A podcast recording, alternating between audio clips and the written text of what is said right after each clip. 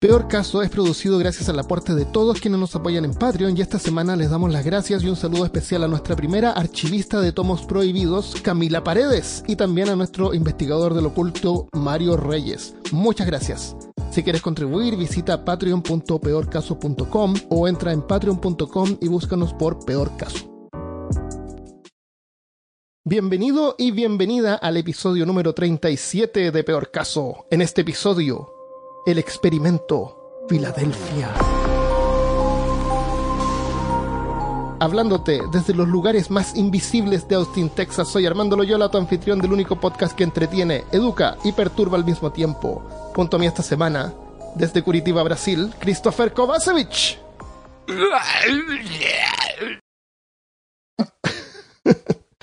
Medio enterradito. Algo le pasó a Y de- Christopher. Y desde Valparaíso, Chile, Carolina Calderón. Ahora estoy y ahora no estoy, pero ahora estoy de nuevo. Es muy rápido Excelente. todo. Nadie se dio cuenta de nada. Bueno, hace unas semanas atrás recibimos un mensaje. Y Natalia Venegas nos escribió, hola chicos, les quería sugerir un tema. ¿Podrían hablar del experimento Filadelfia? Espero que lo consideren. Saludos. Claro, ¿por qué no dijimos? Pero obvio, siempre, siempre buscamos cosas nuevas. Justo estábamos pensando de qué íbamos a hablar. Yo le decía a, a Christopher, hablemos de los conejos. Los es que yo le dije a Armando que ya habíamos hablado de los conejos para el especial de Pascua. Easter. Dije, hablemos de las papas, de las patatas. Fascinante, fascinante. Son ricas las papas. Yo estoy en una Papas fritas. cruzada, sí, estoy en una cruzada, yo como papas fritas todos los días, estoy evitándolo. Hoy no comí. El, la dieta de la papa. Oye, son ricas las papas fritas. dieta, es una adicción, son tan ricas. Ya, hablemos, hablemos, hablemos. El- ya, hablamos. Vamos a hablar sobre. Vamos a hablar más o menos de la Segunda Guerra Mundial, por ahí 1940, para que nos vayamos ubicando en el contexto. Durante la Segunda Guerra Mundial, la Marina de Estados Unidos estaba enfrentándose con frecuencia a tremendos destructores y submarinos alemanes llamados U-Boats. U-Boat eran unos submarinos que tenían una maniobrabilidad increíble y eh, los alemanes los giraban y iban y se pasaban entre medio de los destructores y se robaban las naves de cargo.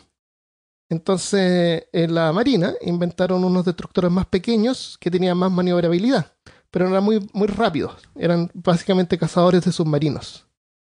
Al mismo tiempo, eh, Einstein estaba trabajando en desarrollar la teoría unificada, que supuestamente integra todos los aspectos físicos del universo en una sola ecuación y, y todo calza perfectamente.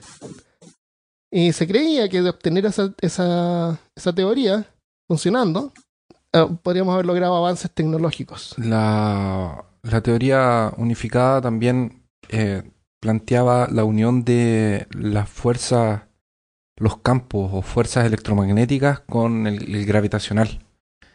Entonces, si eso era posible de juntar esas dos energías, esos dos campos, eh, tú ibas a conseguir descubrir una una eh, un, un- Una fuente claro, de un tercer nueva. campo que es completamente distinto Ah. a lo que cualquier cosa la raza humana habría podido imaginar. Que era algo con lo que. Einstein estuvo como los últimos 20 años de su vida, estuvo, ese era como el problema que él tenía en la cabeza. ¿Se acuerdan que en, un, en el capítulo de la creación del universo, creo que fue, estábamos hablando de cuáles eran las fuerzas como que estaban en el universo, las que son parte del universo y esas son la gravitacional y... Fuerza débil, La- la fuerza. Exacto. La fuerza. La Pero son electromagnéticas y de campo. Pero, pero en el, Entonces unificar todo eso es como la- las fuerzas, las energías del universo. Entender todo en general. Bueno, se dice que el proyecto Rainbow es un proyecto militar de Estados Unidos y es otro nombre por el cual se conoce al experimento Filadelfia, que es el caso que nos reúne hoy. El objetivo de este experimento era hacer invisible a un mini destructor, ese pequeño barco que dijiste tú que estaban armando que era era más maniobrable. Y el, el barco objeto de este experimento era el USS Eldridge, que es un acorazado de 93 metros de longitud. O sea, uno dice pequeño, pero son 93 metros. Ah, Es enorme. o sea, era pequeño en Los comparación a los otros acorazados solamente. Claro. Ah, claro. 1200 toneladas de peso. Ya, los científicos detrás de este proyecto pretendían usar la teoría de campo unificado de Einstein y la idea era, eh, la idea general era hacer invisible al acorazado todo esto con fines de camuflaje para la guerra. ¿Ya? ¿De qué forma pretendían hacer esto? Querían inducir un campo electromagnético en el acorazado, en su fuselaje, y que este campo electromagnético desviara la luz antes de llegar al acorazado, haciéndolo Mm. invisible, pues la luz no llega al barco. Así, Se así desvía. funcionaba. ¿Ah? Así funcionaba, no sabía. Así funcionaba supuestamente. Entonces, como la luz no llega al acorazado, no podríamos ser capaces de verlo. Ya. O sea, igual esta conclusión a mí igual me genera algunas dudas, porque Sí. si la luz se desvía, eso no quiere decir que atraviese el barco, entonces tú puedas ver a través de él. Probablemente no puedes ver el barco, pero ¿qué se ve? El se campo como- magnético. Se ve, se ve la luz, se vería luz. Luz pura. Luz pura. Porque, sí, porque lo, el- lo que tú ves, cuando tú ves algo, por ejemplo, algo rojo, estoy viendo acá un posavasos rojo que tengo. El, la luz llega al posavasos y el objeto absorbe, excepto el color rojo. Y el color rojo es el que rebota. Y por eso yo veo el rojo. Sí, sí, te El cacho. polerón eso. de, de Christopher es como medio mostaza.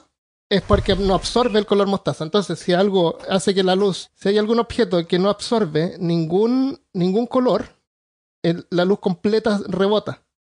Y la luz completa es la luz. O sea, verías una, una cosa luminosa. ¿Será? A eso Pero voy. verías algo. ¿Será? A eso voy. Porque no serviría mucho de camuflaje, porque si no ves el barco, sea lo que sea, tampoco vas a ver a través de él. Entonces, o vas a ver una mancha negra, o vas a ver una bola de luz, o vas a ver, pero vas a ver algo. Pero por ejemplo, en, en Mm. Avengers, Entonces no se va a camuflar. eh, en la, en la primera película de Avengers, usan ese principio para eh, camuflar la base de la, de la nave donde transportan a todo el mundo. Que es lo que hace es eso. Y yo no creo que, sea un- una fuente de luz. Porque no estamos hablando de una proyección de luz como si fuera una, una ampolleta, por ejemplo. O un... eh, Eh, si si él, si él bueno, no absorbe el- ninguna luz y pasa todo, ajá, no debería, no debería no. volver luz. no no pasa. pasar, la, de- po. la deflecta. Entonces No pasa, depende del ángulo en que tú lo veas, es lo que vas a ver. Si hay un polarizador y puede que no veas nada, porque Claro. veas una mancha que no emite nada, una mancha negra. Si tenía un polarizador. pues. Pero Pero, independiente pero de eso, todos no modos, no vas a ver el, no vas a ver el otro lado. Bueno, Exa- Exacto, no se cumple la idea Porque, del camuflaje. porque la luz que viene del otro lado va a rebotar del otro lado de la- del campo magnético. Exacto. Por todos lados va a rebotar. Claro. Entonces, eh, igual se, se va a ver Pero es algo, que la idea- No se va a ver un barco, La- pero se ¿cómo- va a ver cómo- algo. la idea principal Claro. del, del, del proyecto eh, no era hacerlos invisibles a la vista, era que fueran invisibles Ajá. a los radares. Exactamente. Porque el, submarino, eh, porque lo que ellos querían hacer era eh, evitar que los submarinos los al agarraran en el camino Ah, entre Estados Unidos correcto. e Inglaterra. Porque era ahí donde los alemanes Ah. los estaban acribillando y no podían... Y bombas. Y habían Y bombas habían también bombas que trataban cuando detectaban el Y, metal. lo que, cosas. y, y los ingleses tenían otro sistema para, para repelir a los alemanes, que no me acuerdo qué era lo que usaban, pero usaban un componente químico que...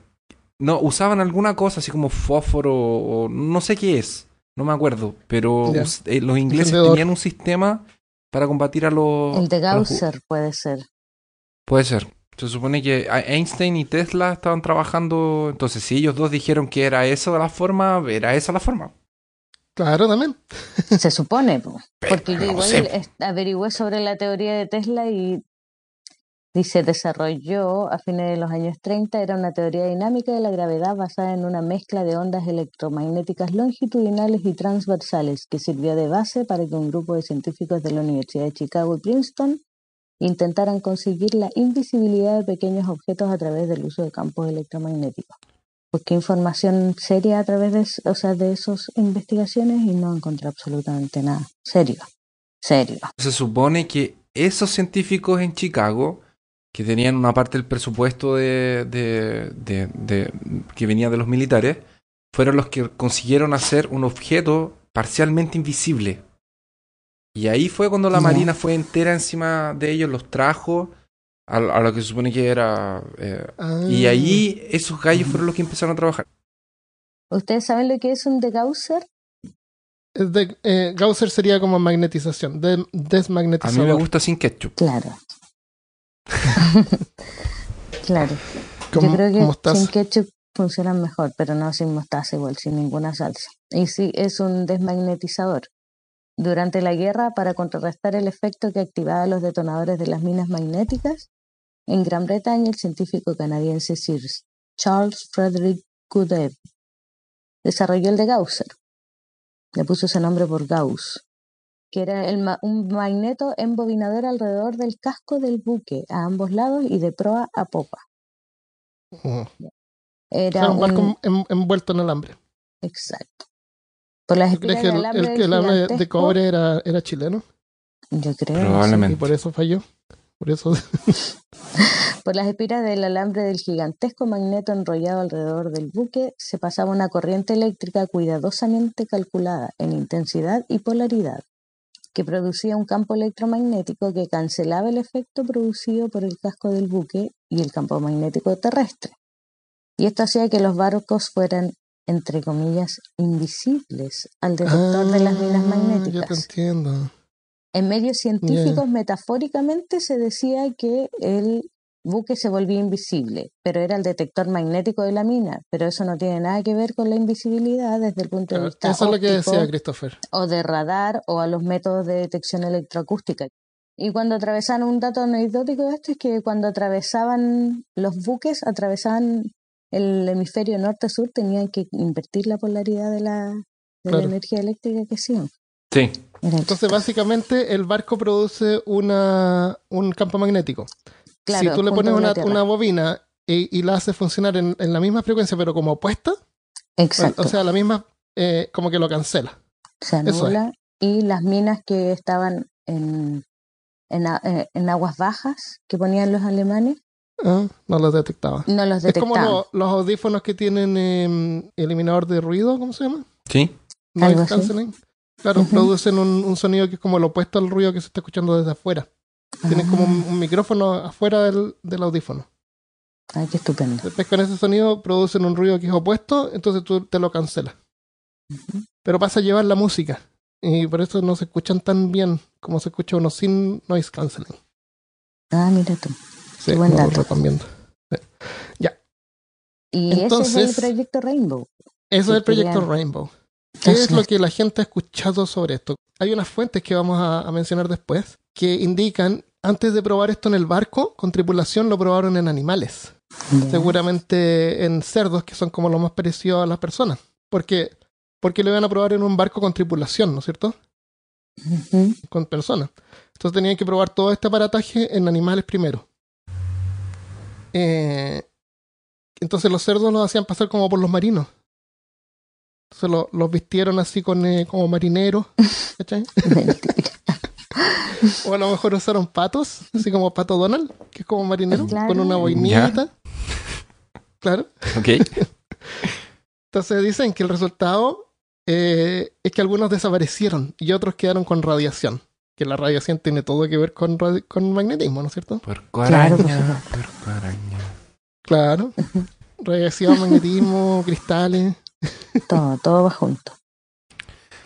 Entonces em, hicieron una prueba en el, en el barco, en el Elrich, en 1943, en el verano.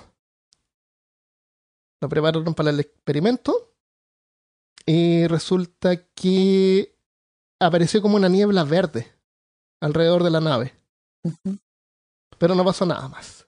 Ahí quedó.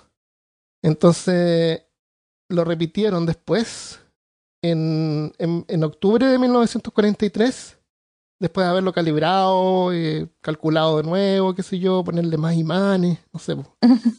Agarraron todos los científicos, Más traigan los imanes de sus cuarzos. refrigeradores, claro, más También. cuarzo. y en esa vez eh, la nave sí se hizo invisible. Y mientras tanto, en otro lugar de los Estados Unidos, un joven llamado... eh, ¿Cómo se llama? Morris, Morris Ketchup, Ketchup Jesús. Jesús. Jesús. Jeps. No, Je- Jesús. Yes. Jesup. Jessup. Eso. Morris, Morris Ketchup Jesup. Jessup. Eh, Este, este joven estudiaba en la Universidad de Michigan eh, y sacó su título de astrofísica y después hizo un, un magíster. Eh, y eh, comenzó un, un doctorado, pero no, no lo terminó nunca, que era su trabajo era sobre estrellas dobles. Se supone que eh, trabajó también en vendiendo partes de autos, de mecánico. Esto fue alrededor del año 1925. Se supone que trabajó en una- un observatorio y él también sabía de arqueología, él estaba muy interesado en arqueología. Porque eh, hay una versión que dice que eh, fue para a estudiar goma en el Amazonas Visitó ruinas mayas. visitó ruinas mayas.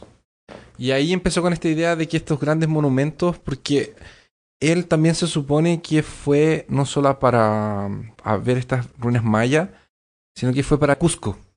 Alre- en, lo- en Saludos a los, los que no escuchan desde También. Cusco. en los años 30. Yo estaba en Cusco, es precioso. Precioso el lugar.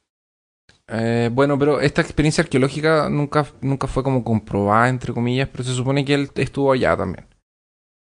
Bueno, cuando él visitó las ruinas mayas, se supone que ahí se le metió en la cabeza la idea de que era imposible haber fabricado esas construcciones sin ayuda de alguna algún vehículo volador Eh, extraterrestre, tal vez. Mm, bueno, escribió cuatro libros sobre ufología que en los años 50 era una cosa nueva. Y su libro más conocido fue el caso de... No, The Case for the UFO, que se podría traducir como Mm, El caso para el fenómeno ovni. algo así. Un- O- claro, algo así. claro. Caso para el fenómeno ovni. Esto fue en 1955 y fue bastante y fue vendido así bien. Era un tema nuevo, entonces como que él argumentaba. pues, El, un libro que se llamaba El carruaje de los dioses de Elric von Daniken era como uno de los más famosos sobre este tipo como de ufología y cosas extraterrestres y raras. Eh, y eso fue escrito dos décadas antes de, de que él escribiera su caso para los UFO. O sea, igual como que se basó un poquito en eso. Sí, ese libro también es bien conocido. Em, ¿Qué más? ¿Qué más les puedo contar de este ¿De qué hombre? trata el libro? Básicamente, yo lo, yo lo he hecho una mirada. El libro básicamente trata de sistemas de propulsión que usan aliens. Y Ah, la idea viajar. del libro principalmente es eh, tratar de evitar usar eh, combustible para salir al espacio y en vez de usar otro tipo de tecnologías que tengan que ver con electromagnetismo. Y según él, porque le fue bien con el libro y después se puso a dar charlas. Y en la charla él decía, él decía como que nosotros salimos del, de, usamos cohetes, pero los usamos como con fuerza bruta. Usar, usar combustible Ah. fósil es como fuerza bruta, ¿me entiendes? No, no es necesario hacer eso, es como, es como súper troglodita.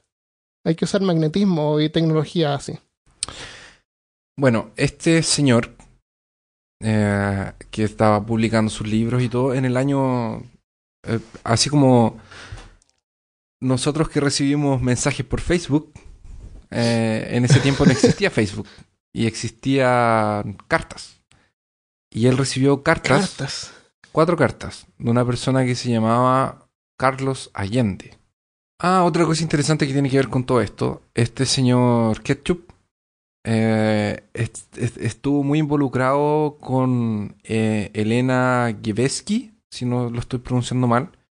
Ella tenía eh, a esta, eh, eh, ella creía en esta mitología de que la raza humana venía de la Atlántida y de lugares como se Mm. llama Teosefía y viene y también de la existencia de lugares como Mu y Lumari- Lu- Lumuria que son Lemuria, su- su- su- sí. eh, son como reinos ficticios como que ¿Vamos a hacer una- La- un episodio sobre esos tres o uno para cada uno? Ah yo quería un, ah, no, no creo que lo hagamos aquí en, en peor caso pero algún día quería grabar un episodio de Ah, del podría ser para Nertáculos. sí de de, de la época iboriana que Eso es una de las ciudades. no que es de Conan que se supone que es antes de es, es antes del Ah. diluvio Ah, ya, ya. bueno Genial. En este, señor, este señor es contactado por este Carlos Allende en el 56 y le mandan le manda cuatro cartas. En estas cartas él le menciona que sobre el experimento Filadelfia. que él dice ser un eh, testigo ocular. Eh, que Sí. estaba en un, en un buque cerca, como era un buque de, de, de, de soporte para el que iba a ser eh, eh, parte del experimento que es el Eldritch. Yo le digo, no, no, cuando, cuando- era como un Scott, una cosa así. Sí. Bueno, es que era en la marina, pues, habían varios barcos ahí y había gente mirando. Y él era uno de ellos, supuestamente. El, al final de la primera carta que le envió había un número eh, y una letra. Decía Z416175. Vamos a ver después qué puede ser eso. ¿Se acuerdan el barco que había desaparecido?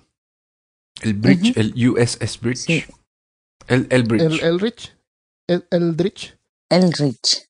El- algo así. Algo así. Yo pensé que era Eldritch, como Eldritch Horror, pero no es Eldritch. Es como, es como Eld en vez de Elf, Elf, El con D y Rich. El Y Rich. Rich. Eldritch. Ese es el, el próximo nombre de mi personaje de World of Warcraft. Está bueno. USS Eldritch. El Rich, ¿no? un, un paladín. Bueno, resulta que hay un lugar que se llama mm, Norfolk, en Virginia. Dicen que ahí apareció el barco, en la costa. Oh, por un momento. Y después desapareció de vuelta y volvió a aparecer en Filadelfia. pero como 800 yardas de donde se supone que estaba. Ah, sí, Sí. no en el mismo exacto No. lugar. Ya. Estaba desplazado. Ya, bueno, puede ser porque Ah, la yo Tierra no se gira, eso. no sé. Eh, de- la nave volvió como a las 4 horas al puerto de Filadelfia. Caramba. La, A la las nave, cuatro horas. a las, como 4 horas después apareció, de vuelta. La nave empezó a materializarse junto a su tripulación.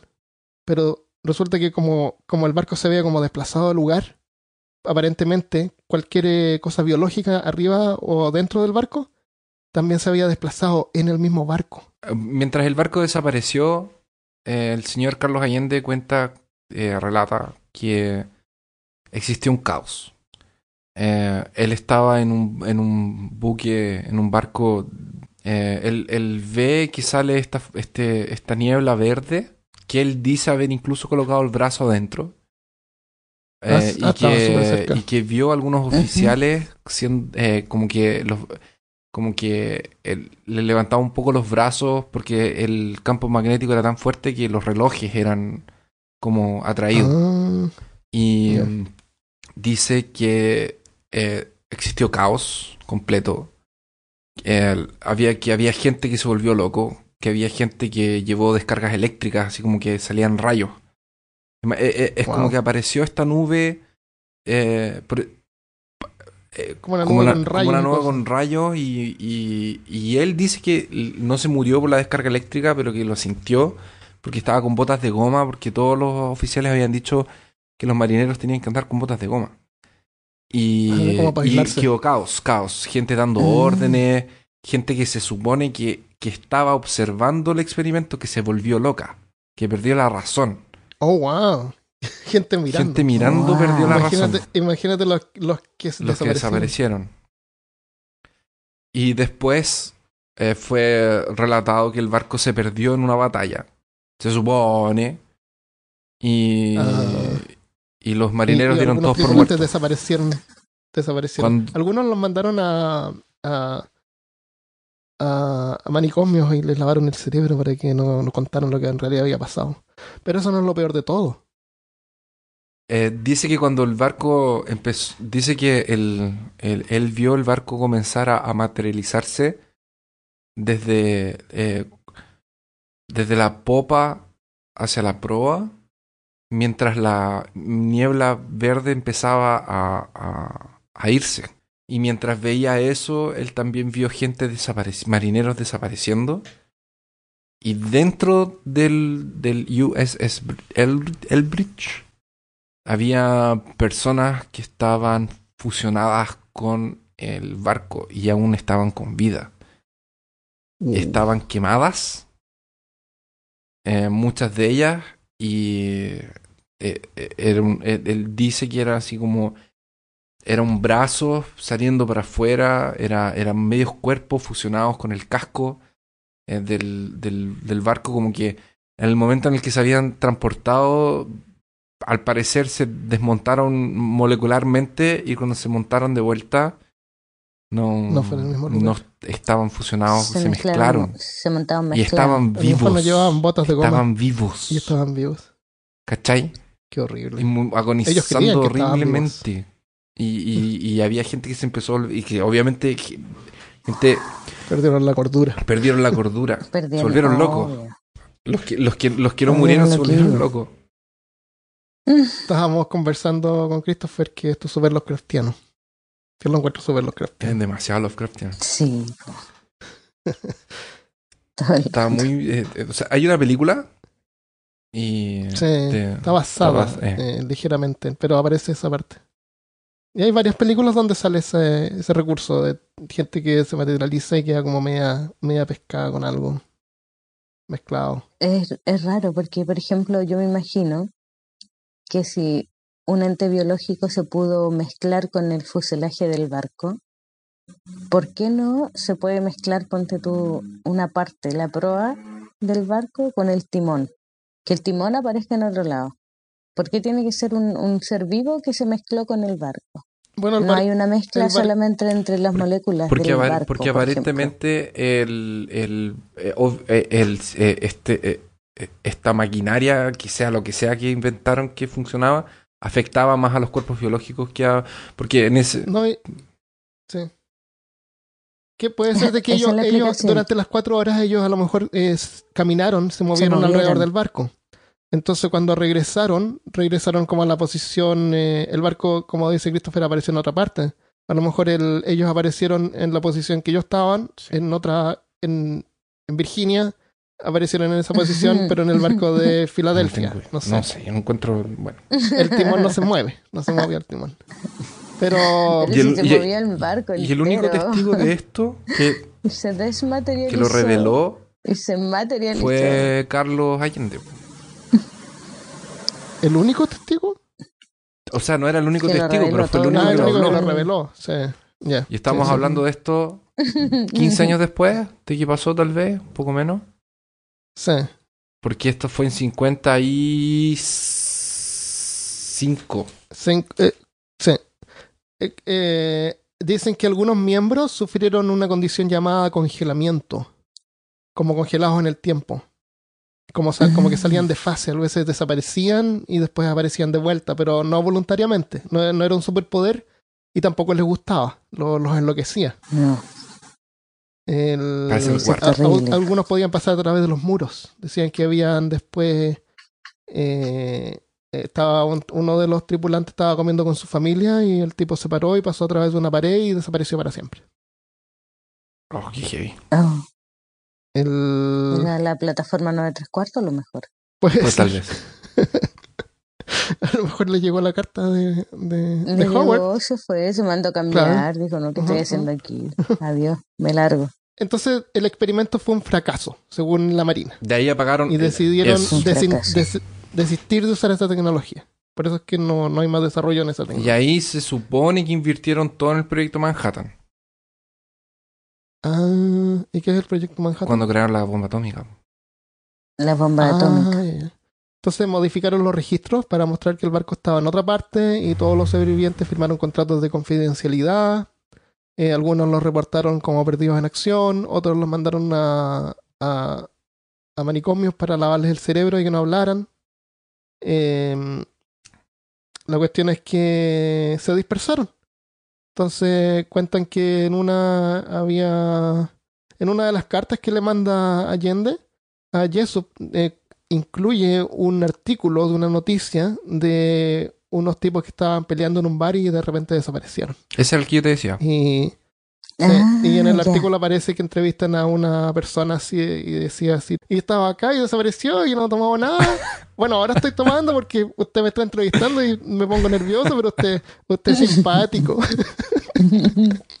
Era un artículo incluido en una carta que también seguramente era falsa el artículo. Debe ser. Sí. Entonces, eh, había otra cosa que se quedaban congelados. Y eh, habían unos que decían que, que se quedaban como pegados, como que ellos quedaban conscientes, pero no se podían mover. Eh, pero sentían todos. Entonces decían que si les ponían las manos encima, no sé si así como una especie como de reiki, Mm.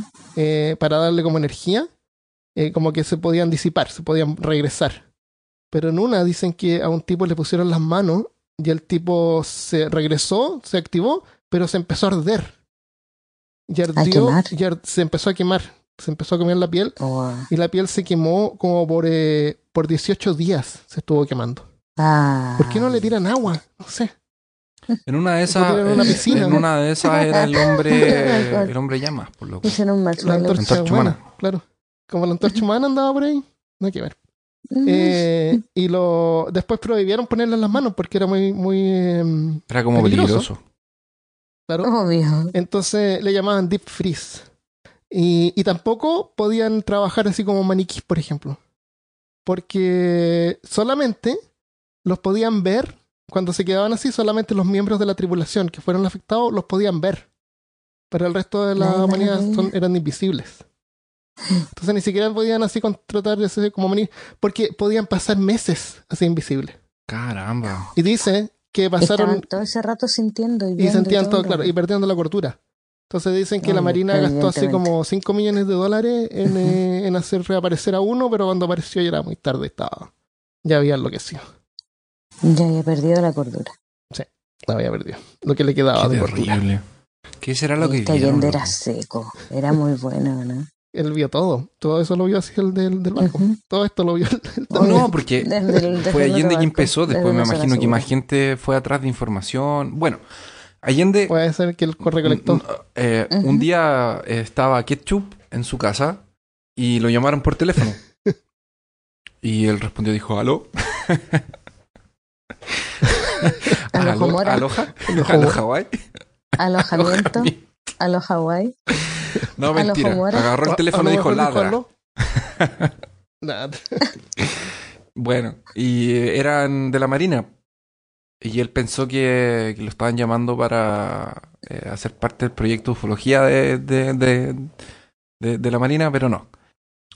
Le, le dicen al señor Ketchup que, que llegó esta cajita, que no tenía remitente, que no tenía eh, la dirección tampoco de, de- de la Marina, que no tenía nada.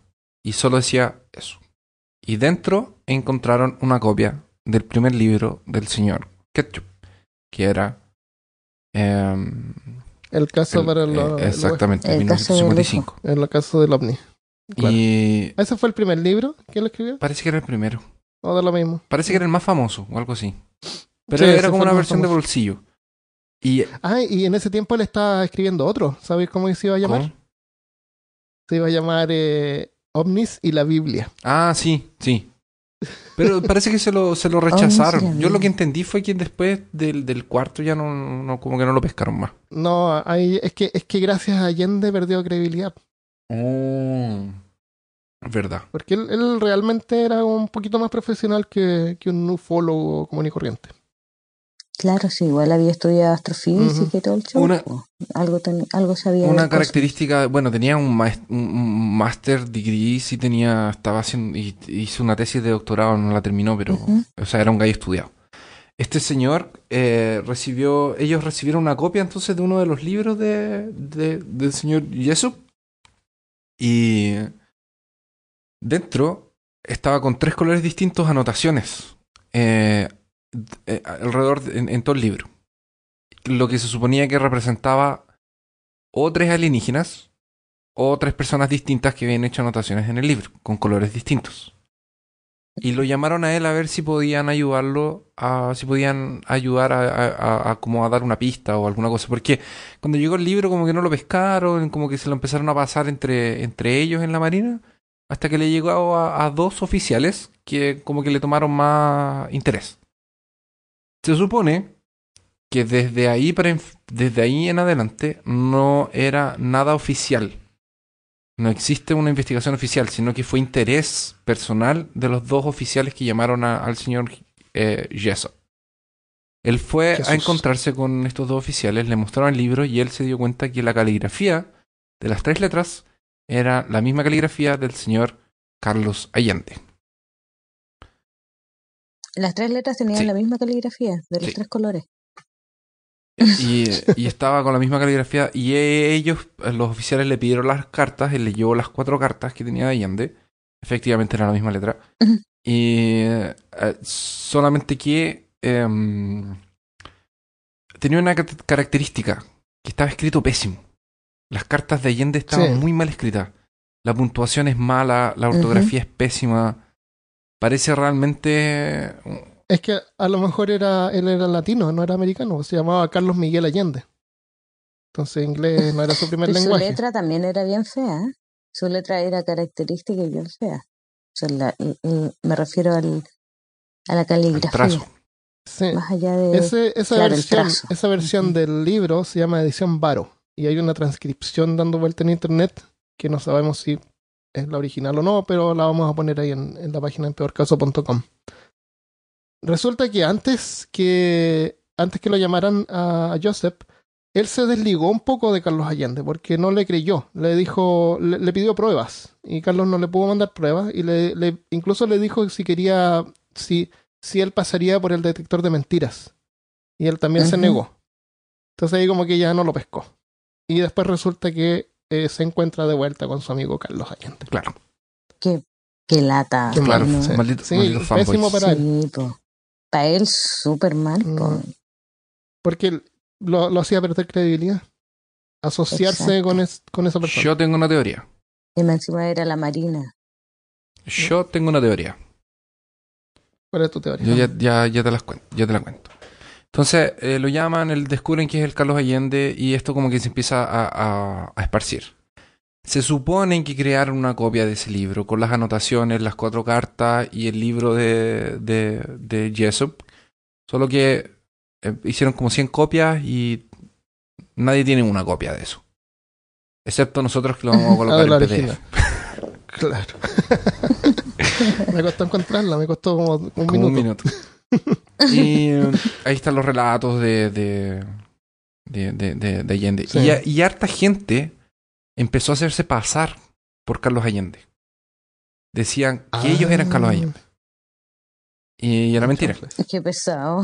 Y porque esto se empezó obviamente a, a- a dispersar. Hasta que una persona descubrió finalmente al verdadero Carlos Allende y lo entrevistaron y, y todo. Em, mi teoría es la siguiente. Carlos Allende realmente existió y él realmente era un marino mercante. Y su buque se supone que se cruzó camino a África con el Elbridge. O sea, él, él- él- no, no, no su buque, En una pero fecha posterior. en una otra fecha. Entonces, mi teoría es que él leía mucho historias de terror, que le gustaba mucho Lovecraft y quiso hacer su propia historia. Y encontró a este ufólogo y le mandó, Y lo trató de y contactar. lo trató de contactar porque era fan también, no sé. Que era una historia ficticia como que se le arrancó de las manos. Ahora, Sí. ¿por qué mandó una copia Sí, para...? Tal vez estaba medio loco. Y, y parece que la, la imaginación que tenía Carlos Allende eh, superaba su habilidad para escribir. Eh, Definitivamente. Lejos, Mm. sí. Pero que tenía buena imaginación la tenía. Pero imagínate, porque Nos estaba en el mar mucho tiempo, se dedicaba a escribir. Tonteras, pero Claro. escribía. Sí, pues. no, de más, de más que sí. Em, Ahora, lo triste de todo esto ¿Mm? es que en, en- bueno, eh, el señor Jesús estaba pasando por un momento medio difícil porque la señora lo abandonó, se separó, estaba medio deprimido. Y eh, en el en 59 eh, llama a un amigo de él, que creo que era un médico, y le dice que tienen que sentarse a conversar porque tiene información sobre esta cuestión del proyecto Filadelfia. Joseph Valentine. Pero nunca llegaron a encontrarse. Porque encontraron a este, al señor eh, Jessup eh, muerto en su auto, Muerto. eh, con una, con un, con el auto eh, a- aún eh, eh, prendido, con una manguera que salía del escape, del escape del auto y entraba por la ventana. Se supone que se Oh. suicidó. Se supone. Ah, No tiene que ver con que descubrió algo. Hay gente que cree que los hombres Sí. de negro estaban metidos en medio.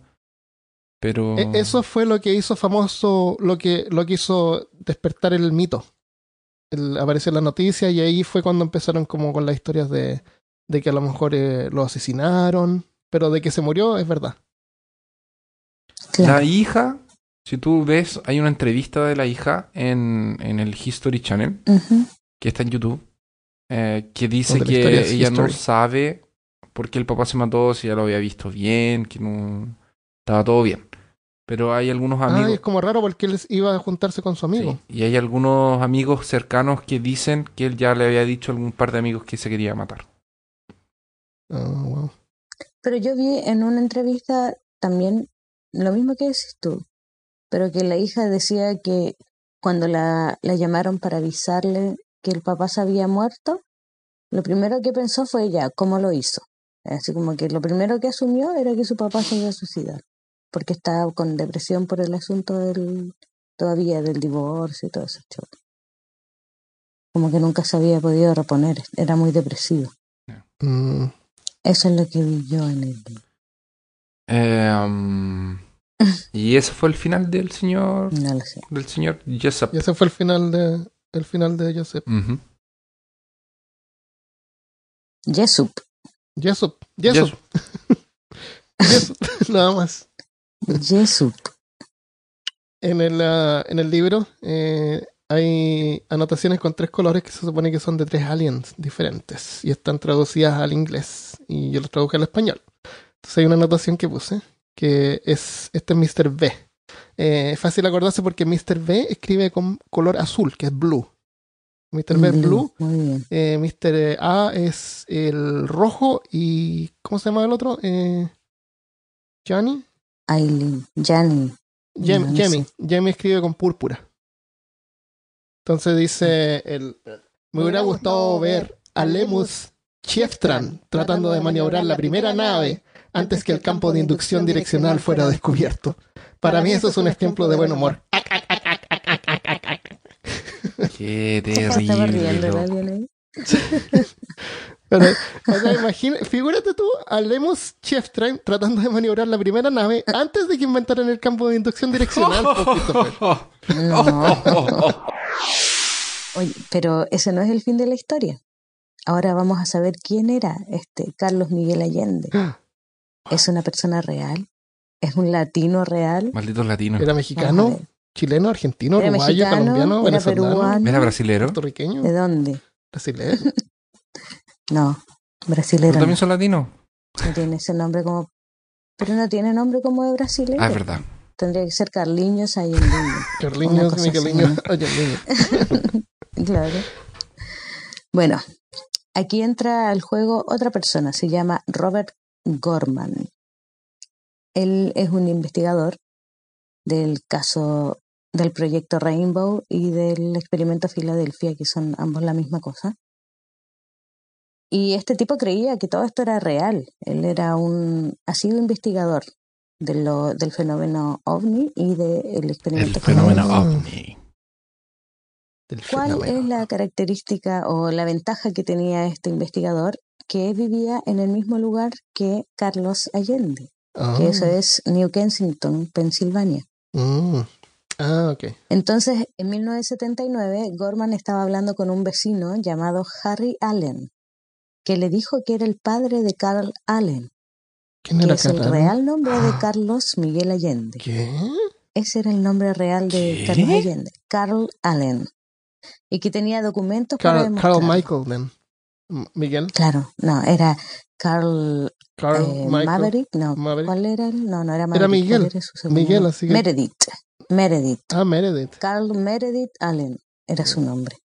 De hecho, eh, vamos a dejar en peorcaso.com una foto de su identificación. Qué heavy. Claro. Bueno, la cosa es que este caballero, Harry Allen, tenía documentos para demostrar que él era el padre de Carl Allen y que Carl Allen era el que se hacía llamar Carlos Allende. Llegó y le mostró una caja grande llena de documentos. Gorman abrió la caja y había muchos papeles de la Marina y entre ellos vio escrito ese número mágico que habías hablado tú, Armando, el que puso en la postdata de una de las cartas que le escribió a Jesup Estaba a. Ketchup. ¿Se acuerdan que en una de las cartas le había Sí. puesto en la postdata un número? Z416175. Exacto. Era su número de, empleado de la Marina. Exactamente. Entonces, este tipo, Gorman, vio ese mismo número. Y ahí reconoció la letra, reconoció todo lo que había visto del Carlos Miguel Allende. Caramba. Después empezó a hablar con más gente de la familia y su hermano Richard Allen comenta que a pesar de no saber bien, no saber escribir bien, eh, él era un ávido lector, Carl Allen. Hacía notas al margen de las cosas que leía, sobre todo cuando no le gustaba mucho el curso que estaba llevando la historia. Entonces él rayaba algo en la historia y le ponía una nota al, al lado, así como, por ejemplo, lo que dijiste tú. ¿Te imaginas haber visto no sé quién tratando Ah. de... ¿Cómo se llama este gallo? Eh, Lemus, El... ese es, mi nom- ese es el Lemus nombre no de mi, de mi siguiente personaje de World of Warcraft. Ajá, ya. Se va a llamar. se va a llamar eh, Lemus Cheftran. Ese mismo. Entonces él tenía como, como hobby hacer esto. Rayar los libros, escribir notas a los lados sobre cómo él que sería ¿Quién hace eso? ¿Te imagináis? Estás escribiendo una, una historia de Lovecraft así. Y, pon- y agregáis así tu, Claro. tu- Ah, claro. de, tu, de tu mano así como que la, la, Claro. la, la mejoras. Sí, esto, esto La mejora, necesita claro, un- la Le falta este párrafo acá. Y el, Él hacía como un claro. copy-paste mezclado con ideas propias y las anotaba al margen. Genial. Pero como siempre en la vida hay alguien que se lo toma en serio y creyó que todo eso era real. Supuestamente hizo esto con más de un libro. Los leía, hacía anotaciones al margen y se los mandaba a alguien que él pensaba que podía interesarle. hizo eso con The Case of the UFO y ahí ocurrió la coincidencia de que ese alguien sí se lo tomó Pero en si se lo mandó a la Ah. Marina de los Estados Unidos. Entonces, este investigador, Gorman, Robert Gorman, concluyó que el experimento Filadelfia era solo un troleo de Carl Allen nomás. Y en el 80 publicó un artículo en la revista Fate exponiéndolo, Ah, exponiendo a Carl Allen diciendo que en realidad él, él era la persona que se hacía llamar Carlos Allende y que tampoco era un alien, ni tenía, había tenido contacto con ningún alien, ni nada de eso. Pero la leyenda ya estaba creada. La gente seguía creyendo todo claro. y se ganó el repudio de muchos entendidos en el tema ovni. Además, sobre todo ya habiendo una muerte de por medio. Sí. Claro, pues, obvio. Y el repudio del propio Carl Allen, que en cartas y notas que le mandaba a sus papás decía que el único motivo por el cual Robert Gorman aún no estaba muerto era porque todavía no se lo topaba. Así era Ah, como- le, gua- le- le- le guardaba Era rencor. súper choro, Carl Allen. Sí, lo odiaba con la vida, pero después se lo topó, se vieron cara a cara y dice que fue el anticlímax más grande de su vida haber conocido al real Carl Allen porque era una cosa así como chica, inofensiva y era, se notaba que era como un charlatán nomás, no era nada más que eso. Es como realmente en ese tiempo era la ciencia ficción que se creaba.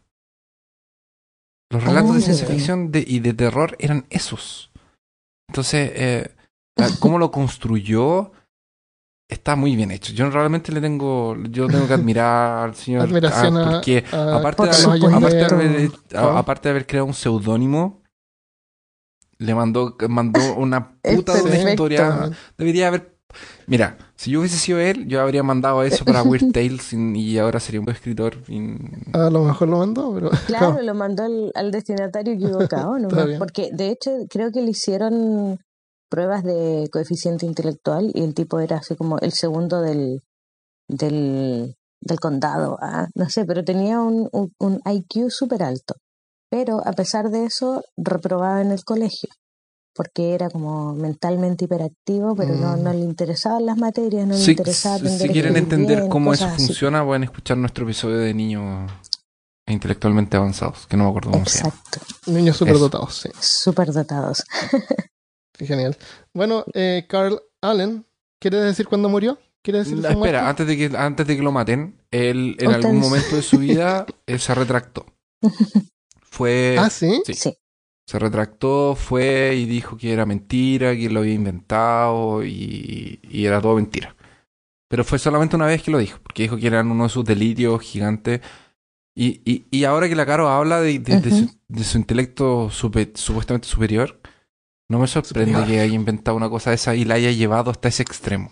Allen murió en 1994, a la edad de 68 Caramba. años. Casi Hace poquito 20 igual. años. 24 años. Muchas gracias por escucharnos esta semana. Antes de irnos vamos a leer algunos saludos. Juan Patricio Proboste Silva. El mejor podcast que he escuchado. Pobre. Lo siento. También el único. Ah. Ahí, ahí está. Es- es- eso Por explica eso. muchas cosas. Ah, por Qué bueno. eso. Qué bueno que no escuche otro para que no siga contando buenos. Sí, sigue así. Siempre lo escucho desde el trabajo. Más gente que no escucha desde el trabajo y no trabaja y Por solo me supuesto. escucha. Pero hay una persona. No, pero espérate, algunos, algunos dicen que, que, a trabajan mejor porque se, Eh. se relaja, se llegan a concentrarse. Sí, es verdad. Claro. Se me pasa el día volando. Sigan así. Eh, yo voy a leer otro saludo. Jime Vargas dice, me encanta su podcast, los empecé a escuchar hace poco. Justo este capítulo de leyendas urbanas se empezó a reproducir mientras manejaba en la carretera de noche. Uh, Me sugestionó un poco lo de la chica que traía al asesino en la parte trasera y pone su cara de asustada. Jaja, me divierte mucho el podcast y felicidades por tener buen contenido siempre. Muchas gracias. Y un consejo para Jime, escucha el podcast en el trabajo. Claro, como todas las personas normales. en el auto Sí. de noche, claro. claro, menos el de leyenda urbana, en el auto de noche en la carretera, qué peor Imagínate. Qué terrible. No, bueno. Me, ah, hubiera Mira, quedado en pan. yo Ahí peor. hubiese empezado a escuchar cosas en la maletera. Así. tac, tac, tac, tac, tac, Oh. tac, tac, tac. Seguro, seguro. De más. Yo soy súper sugestionable. Y yo le voy a mandar un, un saludo a un- las gracias a Sofía Fand. Dice, oye, excelente, la verdad es que pensé encontrar más de lo mismo y no fue así. Las temáticas son amplias, hay tanto que indagar y seguir descubriendo, así que los proyectos para rato. Me encantan los misterios y las teorías locas, así que me quedo. Por otra parte, me gustó su hablamiento. Saludos. Yes, Yes. en defensa de Carolina. ¿Cachai que importante es, el- es- es- es la, la transmisionalidad. ¿Sabes quién es esa Sofía? ¿Quién es Sofía? La Sofía que le mandé saludos en el capítulo pasado.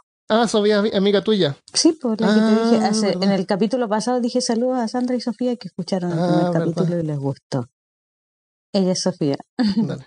Ya. Ya. Y yo quiero mandarle un saludo a Roberto Lagos porque siempre está comentando y la vez anterior, hace harto tiempo, nos dejó varios comentarios y preguntó si había hecho los puntos suficientes para ser mencionado.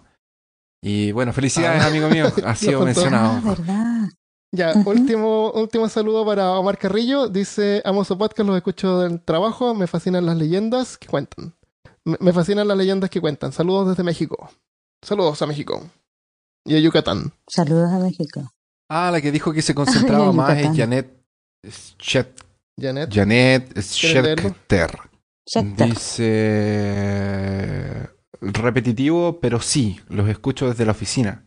Y mi jefe debería agradecerles porque incrementan mi nivel de concentración. Saludos desde México eh, a todos los que participan en el podcast. Muchas gracias. Y ella colocó un fantasmita, una, un alien y una calavera.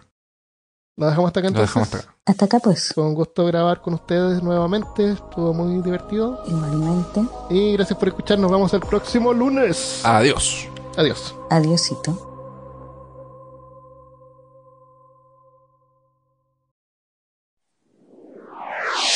Mientras escuchaba eh, el documental y escuchaba otros podcasts sobre esto en inglés, me, me, me, me di cuenta, y ¿sabéis qué? Esto incluso lo podéis dejar al final si queréis, pero es como... Parece una historia de revista Pulp. Pulpy. Sí, todo el rato. Y no sé por qué me tinca que, que era eso.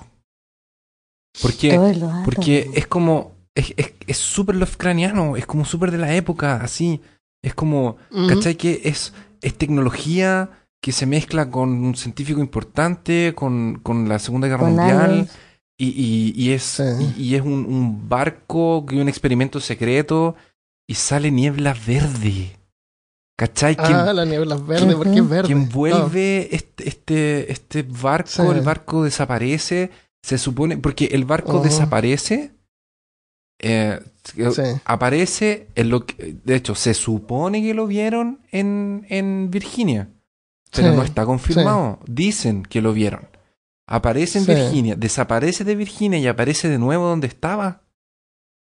Claro. Y ahí con los cuerpos, todos. eh, eh, Me- y se supone que la gente se empezó a volver loca. Sí, sí. ¿Cachai? La gente del loca. barco se, metieron en se volvió loco. sí. y tuvieron que hacer que el barco. tu- eh, eh, había gente pegada al barco. Era como que se había Pero funcionado. vamos a hablar de todo esto.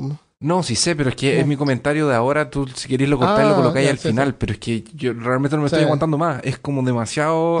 ya, dilo, dilo, dilo, ¿qué pasó? eh, es, es- es- es muy Lovecraftiano, pues, loco. Es como muy pulpy. Sí. Es muy historia de, ciencia ficción de, eso- de ese tiempo. Podría hacer una campaña. ¿Cachai? Que los locos de- eh, aparecen Sí. y están pegados. Yo me acordé del Warp de 40.000. Y la Sí, gente se volvió Sí, es como loca. que se fueron al Se Warp. supone que hay Sí. gente que El no se desapareció. murió se volvió loco. O a lo mejor el de Warp está basado en eso. A lo mejor el Warp se basó, a lo mejor se basaron en el, en el experimento de Filadelfia. Porque esto igual es viejo, del 50. ¿Cachai? Y así. Y, Ah. y los marineros, onda, y los, los pasaron a todos por muertos. Y eran marineros marines. Eran marines, ¿cachai? ¿Cachai? Marines, marines espaciales. ¿Cachai? Y, Sí, y- po. y no solo eso, sino que se supone que los que sobrevivieron, los que no se volvieron locos, algunos simplemente desaparecieron y había gente que se volvía invisible. Estaba como hablando contigo y Sí. desaparecía. De hecho, se supone que hay un evento de esta desaparición que era un grupo de marinos que estaban bebiendo en un bar y desaparecieron. Oh, Así de simple. sí, cuando les, cuando les llegó la cuenta, sí. pues. Claro, cuando les llegó la cuenta. Pero ¿cachai? Que, y todo. Y, y todo eso pasó entre 43 y 46, y como que nadie sabe bien Y en el qué. en qué- 55, bre. Sí. Claro, y se supone que salió en el diario y no. Sí, sí. No, es- es- Eh, sí, es- el- el- esto fue hasta 40 y, hasta, hasta 46, porque el. En el 59 fue cuando se murió. Eh, Sí, Jebus. El Jesús, pero resucitó al tercer Resucitó día. después. Pero bueno, eh, yo no me estaba aguantando más. Es que es demasiado loco. Ya, es demasiado ya. loco. Sí, demasiado loco. Tenemos más cosas, pero yo me aguantaré.